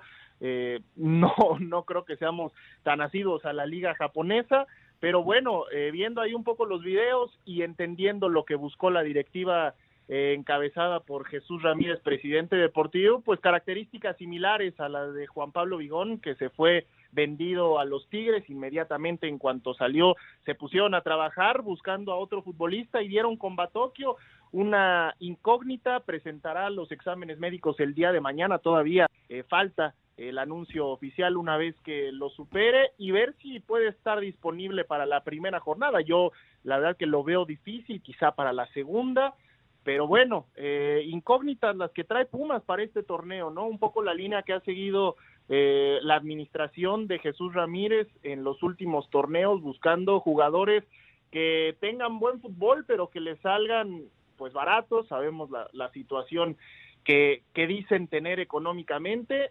Entonces llega Batocchio y ya también habían anunciado a Igor Meritao, a José Rogerio de Oliveira, eh, futbolistas brasileños que llegan de la cuarta división de ese país. Entonces, esa es la línea que ha seguido Pumas para este torneo en cuanto a refuerzo se refiere, Cris. ¿Estos brasileños quién los pidió, Gabo? ¿Tú, tú sabes? Pues es un trabajo de inteligencia deportiva, ¿eh? La verdad que eh, Lilini ha dicho en distintas oportunidades que está satisfecho, que le gusta, que, que él... Pero me parece que él más bien pidió características y la directiva le dijo te podemos traer esto conforme a lo que ha hecho inteligencia deportiva. Eso es lo que, lo que sé.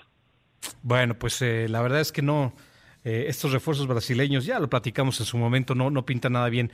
¿Torneo bueno o malo, regular para Pumas, Gabo?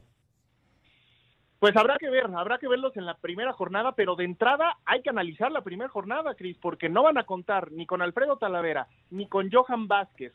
Ahí en la central estará alguno de los dos canteranos que ha utilizado Lilini en la pretemporada, que es Ricardo Galindo o Julio Barragán. Ambos debutarían si, si estoy en lo correcto hubo bastantes salidas y uno de los brasileños que te mencionaba el caso de Rogerio no jugó los últimos dos partidos amistosos por un tema de COVID. Entonces, habrá que ver si está para este partido contra el Atlas del próximo domingo y en qué condiciones, porque sabemos que esta enfermedad pues trae secuelas eh, que afectan directamente al sistema respiratorio. Sí, totalmente. Tienes que estar entero en ese sentido para poder tener acción y yo creo que también está teniendo los criterios el departamento médico del Club Universidad, sabe perfecto que este tipo de situaciones se tienen que manejar de manera correcta, precisa, sin apresurar absolutamente nada. ¿Alguna opinión de Pumas, mi querido Hugo Villagómez? Híjole, difícil, difícil. Eh, me parece que lo más destacado de Pumas para el siguiente torneo va a ser el jersey que presentaron el, el segundo, el que el que tiene los detalles de cantera, me parece hermoso ese diseño, por fin la empresa que los viste hizo un buen diseño y yo creo que eso va a ser lo más destacado porque me preocupa que vayan a buscar la cuarta edición brasileña, que me preocupa que en cantera no existan esos futbolistas. Yo sé que es difícil, con, no salen eh, a borbotones, pero me preocupa, ojalá y me equivoque y sea una grata sorpresa estos, estos refuerzos que están trayendo, pero si van a venir a calentar el lugar o nada más ocupar un puesto por decir si reforzamos al equipo, me parecería preocupante y hablaría de que entonces el proceso y el proyecto no está tan cuajado o a lo mejor yo estoy siendo muy exigente y precipitado en cuanto a que los futbolistas necesitan de más tiempo para poder cuajar y ahorita sería aventurado, pero sin duda el proyecto de, llevar a Villahermosa al equipo de Pumas era para, para foguear y ver qué futbolistas servían para el primer equipo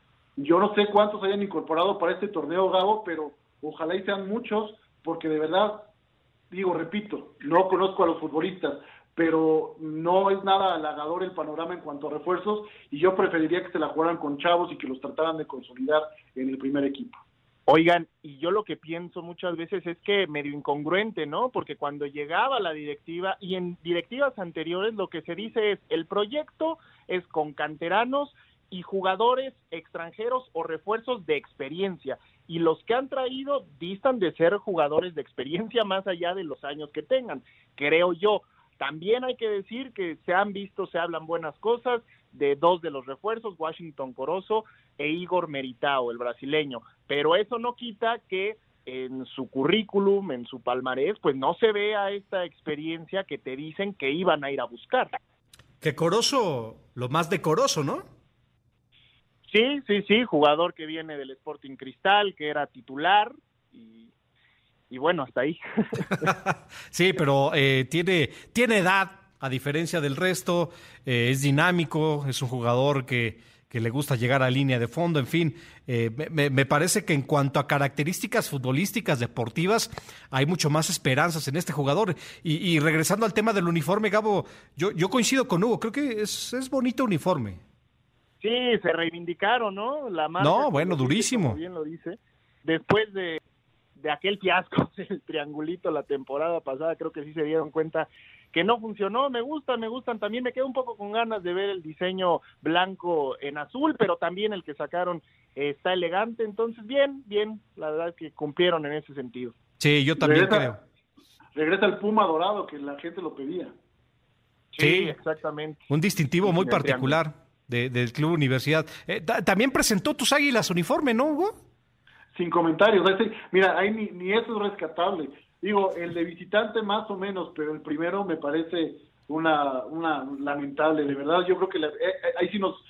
Yo no sé quién aprueba los diseños y dice, está padrísimo, va, ese, ese es el, el Me parece, me parece, me parece, no sé, yo no sé quién dice o piensa que está bonito, se va a vender igual, pero de verdad deja mucho que desear. Y esa fumada de que es el atardecer desde el Estadio Azteca, no sé qué, qué jaladas sacaron, de verdad, a, mí me parece lamentable y evidentemente no voy a gastar un peso en ese jersey.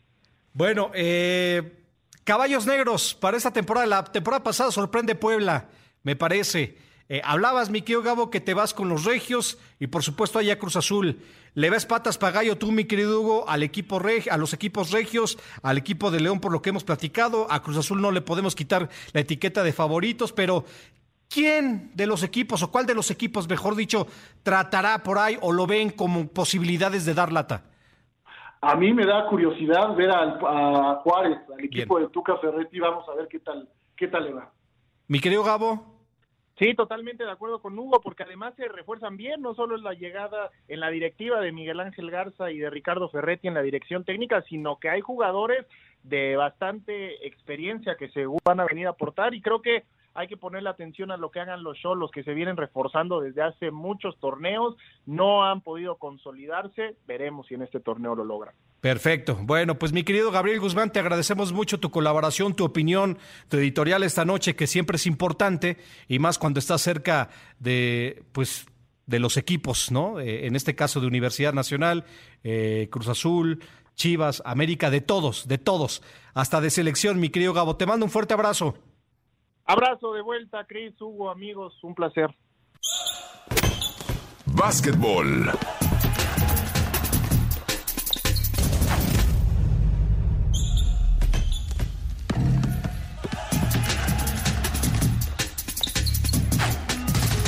Bien, estamos de regreso amigos de Imagen Deportiva. Eh, antes de ir con el tema de básquetbol, eh, ya ha arrancado el duelo entre la selección mexicana de fútbol y su similar del Salvador.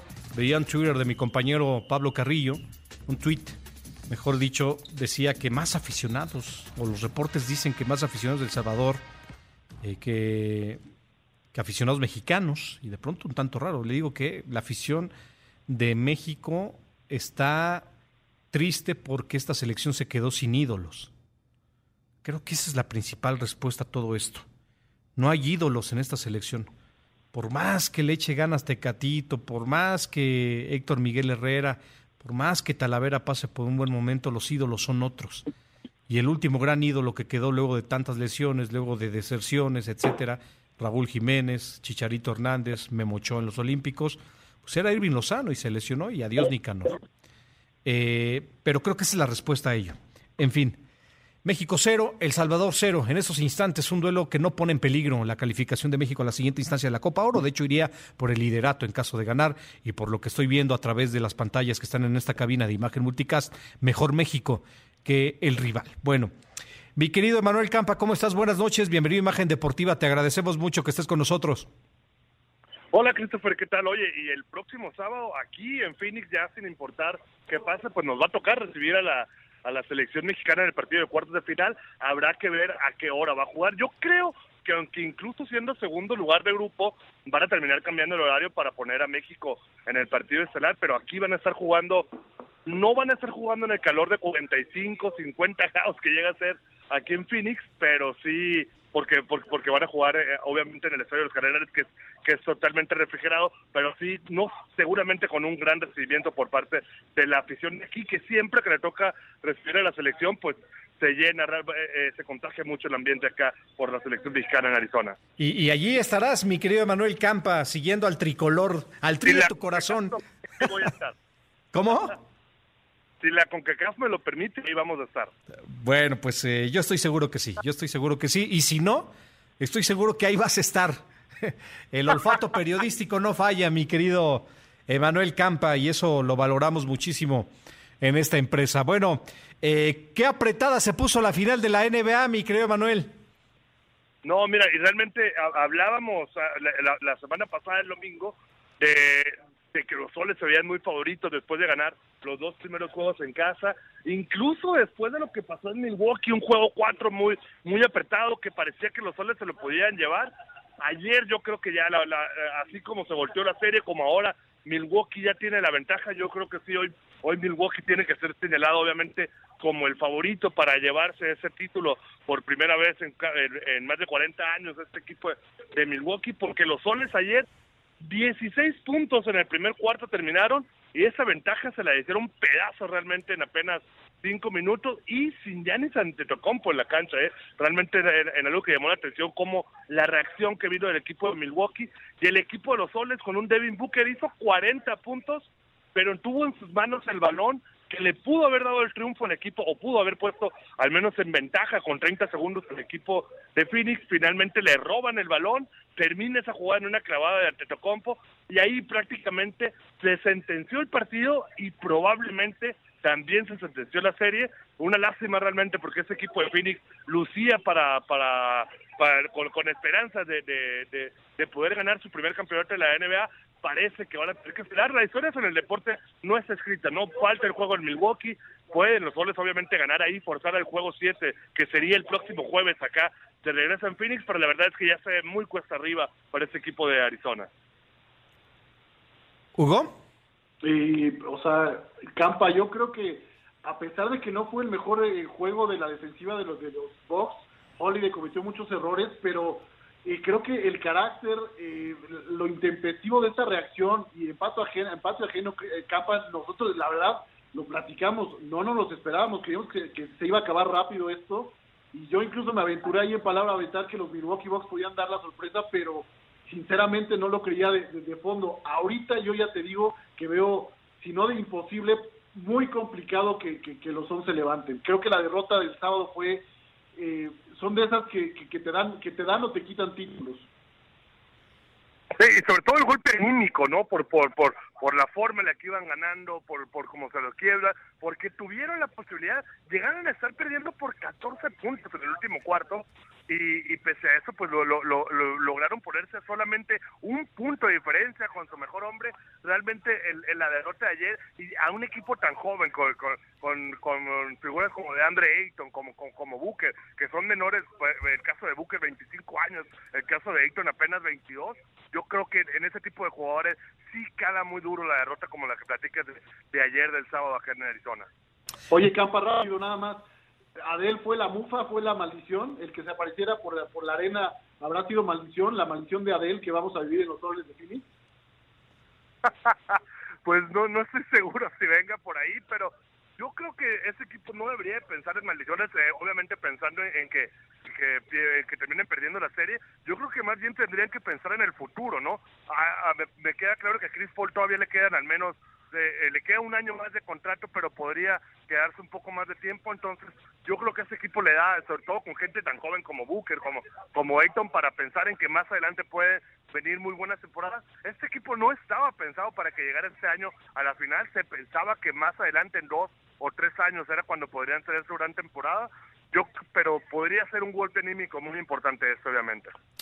Bueno, perfecto. Ahí está el tema del básquetbol, mi querido Emanuel, y si me lo permites, vámonos con esto. Béisbol.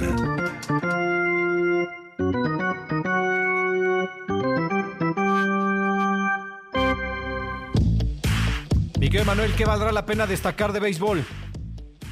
Pues que ya está junta por fin la selección mexicana de béisbol, ya el día de ayer se concentraron allá en la Ciudad de México, obviamente todos bajo las órdenes de, de, de Benjamín Gil. En la semana se dio la noticia de Héctor Velázquez, este hombre, pues que lo recordamos con los Mediarrojas de Boston, que estuvo este año en sucursal de los Astros de Houston, finalmente no se pudo mantener ahí, no pudo dar el salto de regreso a Grandes Ligas, llega a los aceros de Monclova, pero ya está como parte de esa rotación abridora que va a tener Benjamín Gil en los Juegos Olímpicos, acompañando a Manny Barrera, acompañando a Juan Pablo Orama. Realmente el picheo me parece que no es el problema de, de esta selección mexicana, hay que ver cómo se va a poder batear ante el picheo muy duro del equipo de Japón, de República Dominicana y de los rivales que, que, que vengan a enfrente. Ya sabemos que la próxima semana van a, salir a Japón, más bien esta semana que empieza salen a Japón, tienen un par de juegos de exhibición contra los Toyo Cars de, de Hiroshima. Y, y, y bueno, ser para su debut. El 30 de julio en tiempo japonés el 29 de julio en tiempo mexicano, por llamarlo de alguna forma, es decir, la noche del 29 de julio a las 10 de la noche, el debut de esta selección mexicana de béisbol allá en Tokio, el prim la primera vez en la historia que una selección mexicana de béisbol va a estar en los Juegos Olímpicos.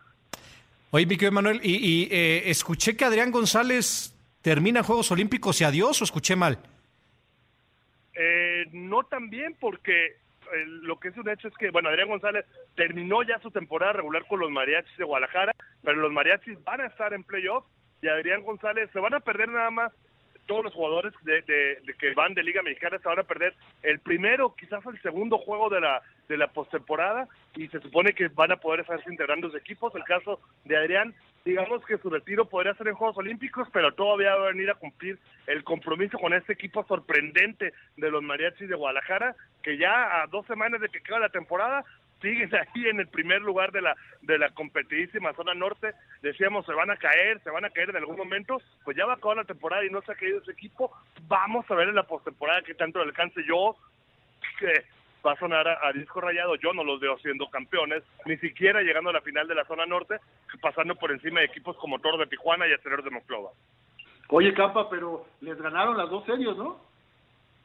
Sí, sí, sí, le ganaron a Monclova las dos series, pues vamos a ver realmente que como a, Tijuana también le ganaron le, le, ganaron las dos series, pero yo creo que ya en, en, en, juegos de playoff con la experiencia que tienen estos dos equipos, yo creo que ahí es donde puede resentir, aunque bueno, no hay que hay, no hay que olvidar Benjamín Gil no ha perdido una serie de playoffs en su carrera, ha jugado 16 series de playoffs, todas las ha ganado, cuatro campeonatos obviamente en la Liga Mexicana del Pacífico con los tomateros de Culiacán, hay que ver ahí qué dice Benjamín Gil. Yo espero que Benjamín Gil se gaste toda su suerte en los Juegos Olímpicos y que ya no le alcance ni con mariachis ni con tomateros en el invierno.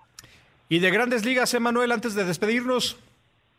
De grandes ligas hay que destacar a todos los Urias, el caso de Julio, que llegó a 12 triunfos, fue el primer pitcher en llegar a 12 triunfos, desgraciadamente para él. Le duró aproximadamente 40 minutos el gusto, Kai Hendricks lo empató realmente en 40 minutos con los cachorros de Chicago, pero bueno, llega Julio a sus 12 triunfos, Luis Urias llegó a 13 jonrones y hoy su hermano Ramón Urias pega dos hits, produce dos carreras y bueno, muy bien realmente todos los Urias, tanto el de Culiacán, el de la Higuerita, el de la Higuerita con los dos de Los Ángeles, como el caso de los hermanos Ramón y Luis Ramón por lo, siendo el shortstop titular de los de los de Baltimore y Luis ya consolidándose como el tercera base titular de los Dodgers de Milwaukee.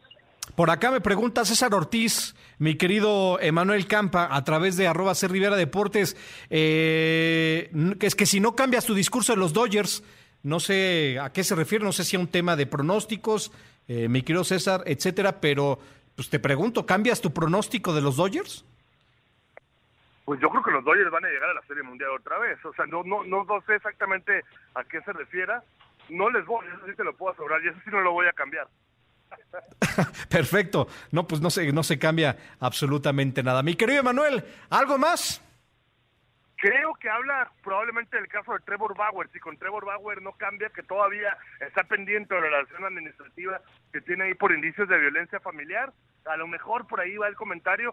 Yo creo que con Trevor o sin Trevor Bauer, este es un equipo muy bueno. En su momento creo que van a destronar a los gigantes como líder de la división y van a terminar llegando lejos. No sé si les alcance nuevamente para ganar la Serie Mundial, pero me parece que la postemporada, llegando al menos a la, a la, a la, final de a la serie de campeonato de la Liga Nacional, ahí va a estar ese equipo de los Dodgers. Perfecto. Mi querido Manuel, te mandamos un fuerte abrazo y estamos platicando contigo toda la semana entrante, seguramente en palabra del deporte, de básquetbol, de base y hasta de foot, de la selección mexicana de fútbol que la vas a tener muy cerca. Te mandamos un fuerte abrazo, Manuel, y gracias. El abrazo, Christopher Hugo, por acá, por acá ya nos vemos muy pronto. Los amenazos. bueno, muy bien. Yo digo, insisto que por allá estás mejor, mi querido Emanuel. Eh, un fuerte abrazo. Ya gana la selección mexicana de fútbol un, por, un gol por cero a su similar del Salvador. Rumbo a Tokio 2020.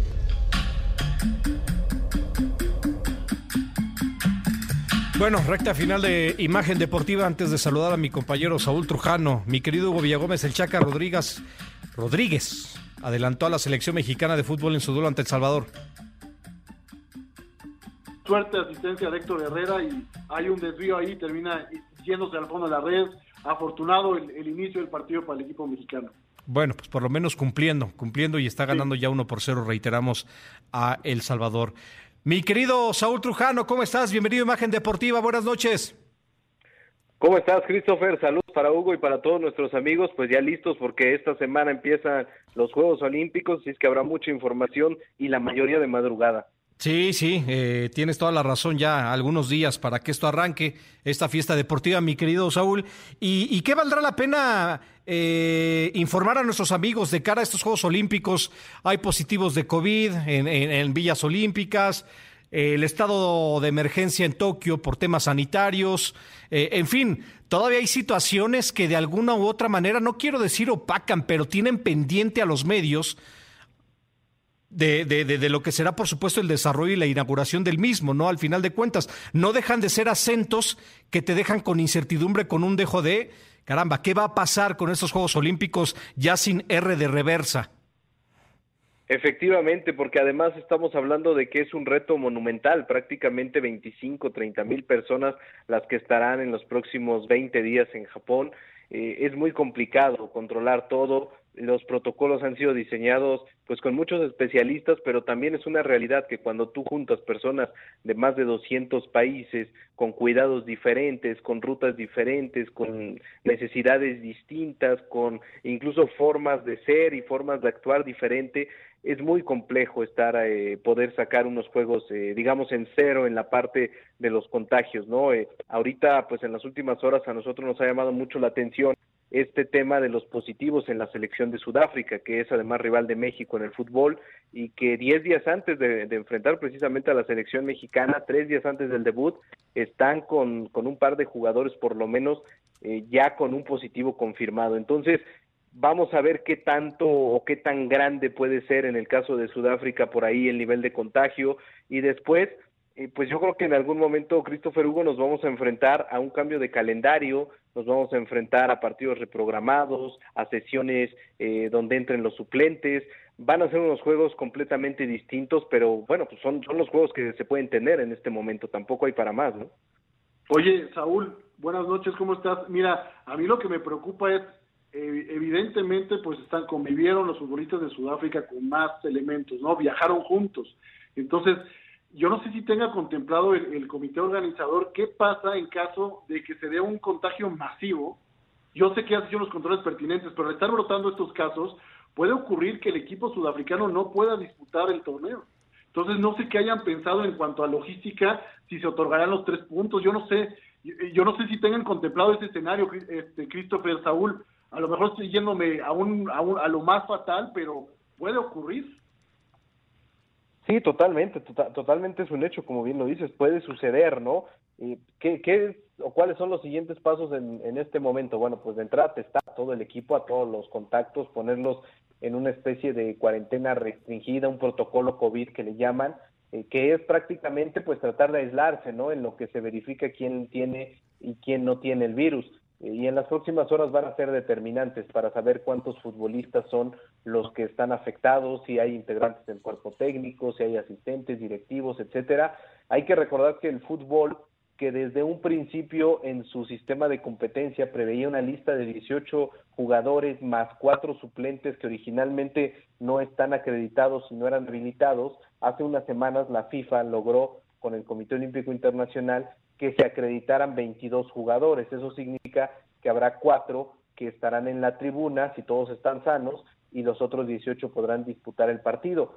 Eh, en este momento, bueno, a Sudáfrica le quedarían 21, 22, por ahí existe la duda de uno, pero digamos está todavía dentro del rango, ¿no? Este eh, es, complejo todavía, ¿no? Establecer qué puede suceder, pero sí en un escenario más grave es lo que dices, el equipo pues no estará habilitado para jugar porque el, reglamento es muy claro o el protocolo que están estableciendo es muy claro.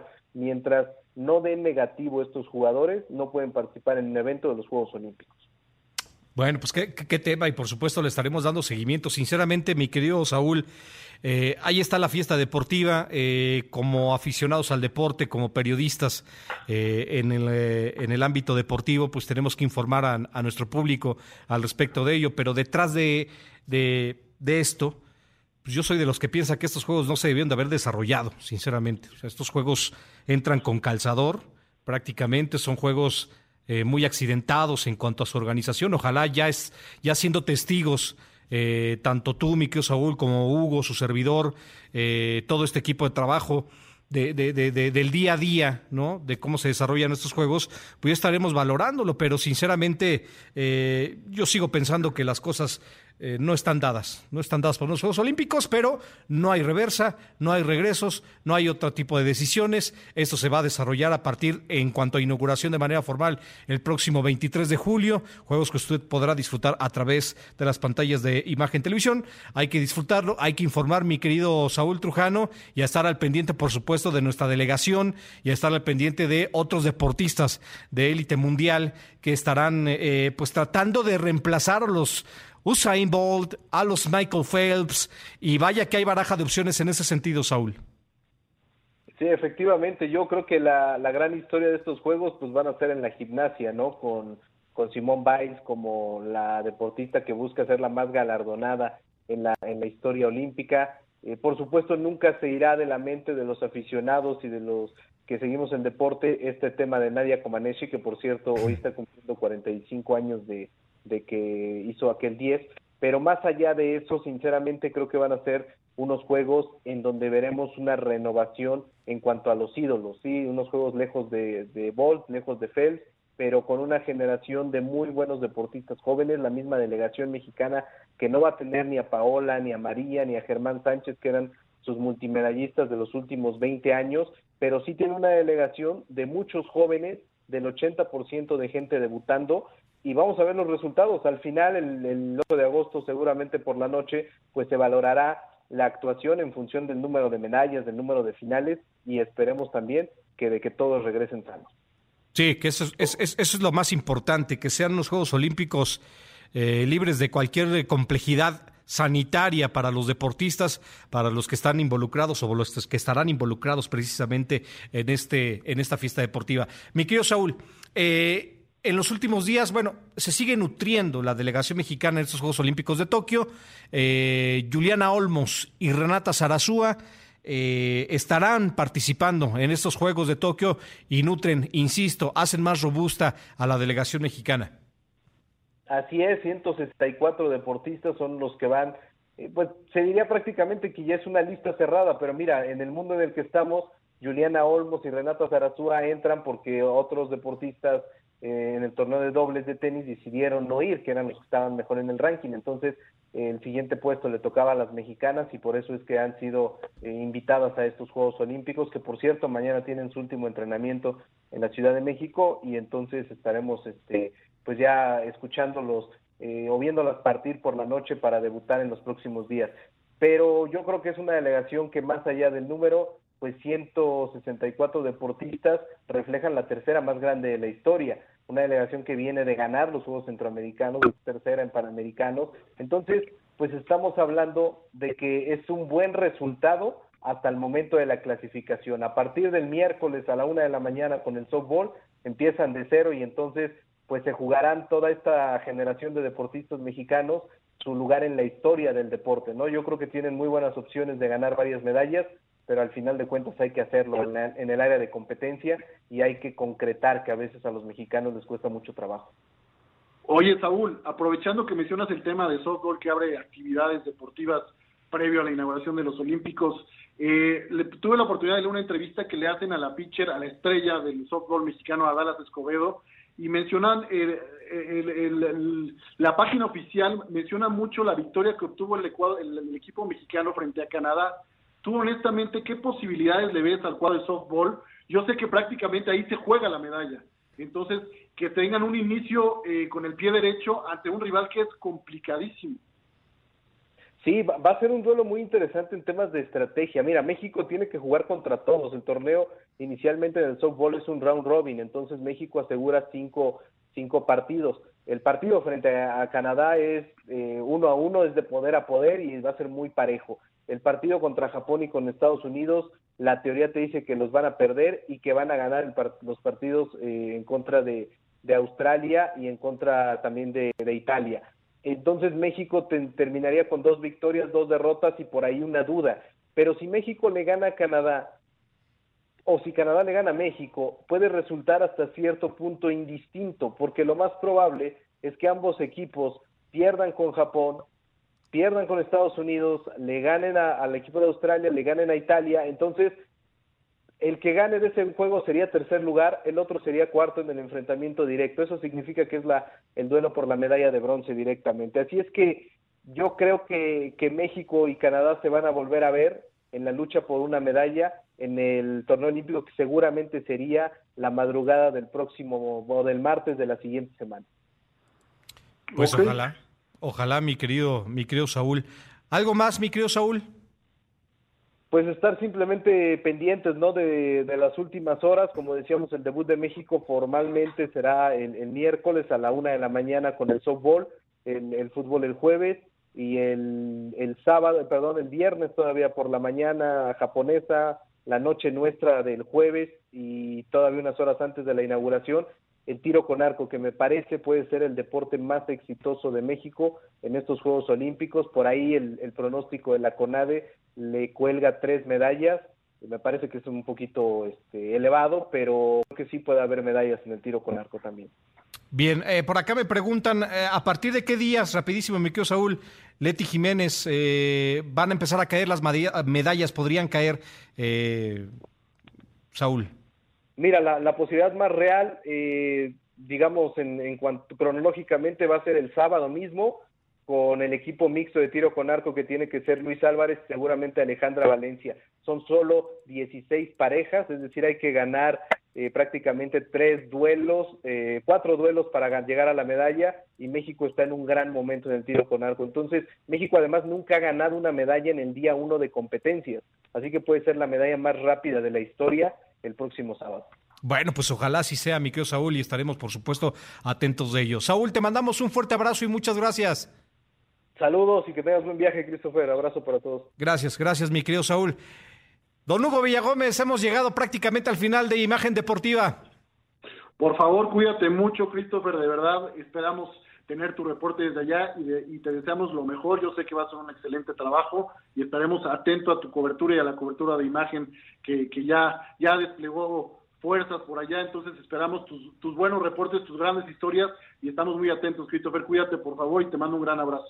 Te agradezco mucho, mi querido Hugo. Te mando yo también un fuerte abrazo de regreso y ojalá todo marche bien eh, con toda esta situación que nos platicabas al inicio del programa. Fuerte abrazo, mi Hugo. Gracias, Connie. Gracias, Dave. Gracias ahí en televisión. Gracias a usted por acompañarnos. Mañana, Palabra del Deporte a partir de las 3.30 de la tarde. Buenas noches.